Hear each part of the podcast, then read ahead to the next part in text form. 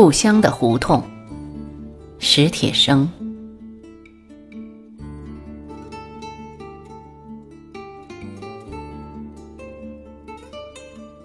北京很大，不敢说就是我的故乡。我的故乡很小，仅北京城之一角，方圆大约二里。东和北曾经是城墙，现在是二环路。其余的北京和其余的地球，我都陌生。二里方圆，上百条胡同密如罗网，我在其中活到四十岁。编辑约我写写那些胡同，意味简单，答应了。之后发现。这岂非是要写我的全部生命？但我的心神便又走进那些胡同，看他们一条一条怎样延伸，怎样连接，怎样枝枝杈杈的漫展，以及怎样弯弯曲曲的隐没。我才醒悟，不是我曾居于其间，是他们构成了我。密如罗网，每一条胡同都是我的一段历史，一种心绪。四十年前，一个男孩艰难地越过一道大门槛，惊讶着四下张望。对我来说，胡同就在那一刻诞生。很长很长的一条土路，两侧一座座院门排向东西。红而且安静的太阳悬挂西端。男孩看太阳，只看得眼前发黑，闭一会儿眼，然后顽固的再看太阳。因为我问过奶奶，妈妈是不是就从那太阳里回来？奶奶带我走出那条胡同，可能是在另一年。奶奶带我去看病。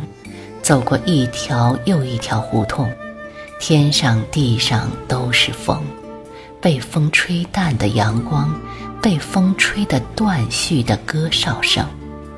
那家医院就是我的出生地。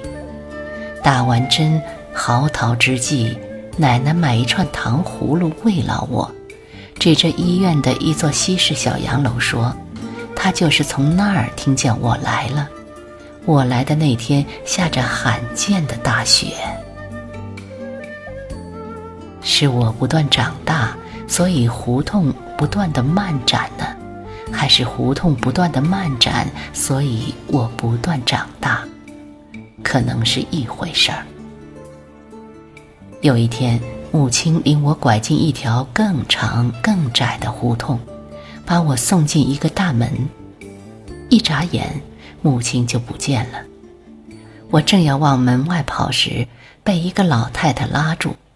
她很和蔼，但是我哭着使劲挣脱他。屋里跑出来一群孩子，笑闹声把我的哭喊淹没。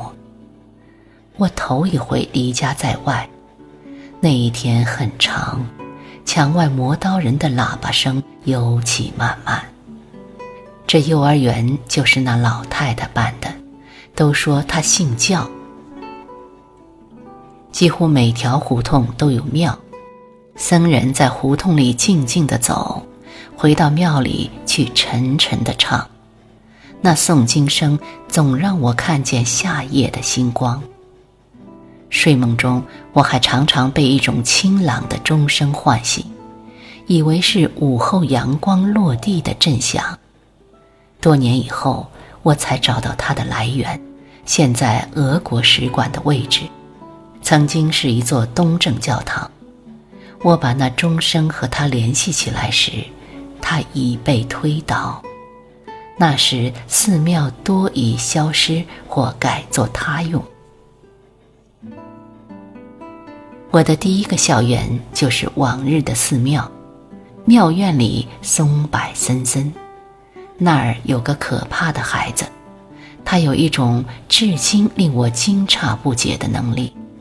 同学们都怕他，他说他第一跟谁好，谁就会受宠若惊，说他最后跟谁好，谁就会忧心忡忡；说他不跟谁好了，谁就像背叛离群的鸟儿。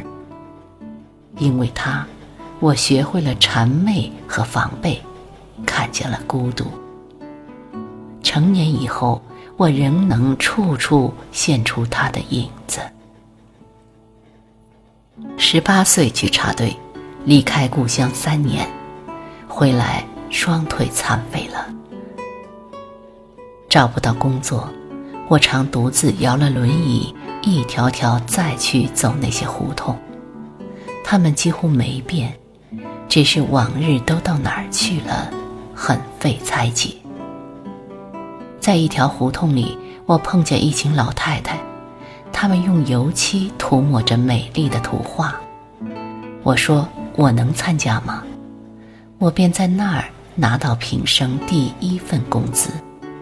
我们整日涂抹说笑，对未来抱着过分的希望。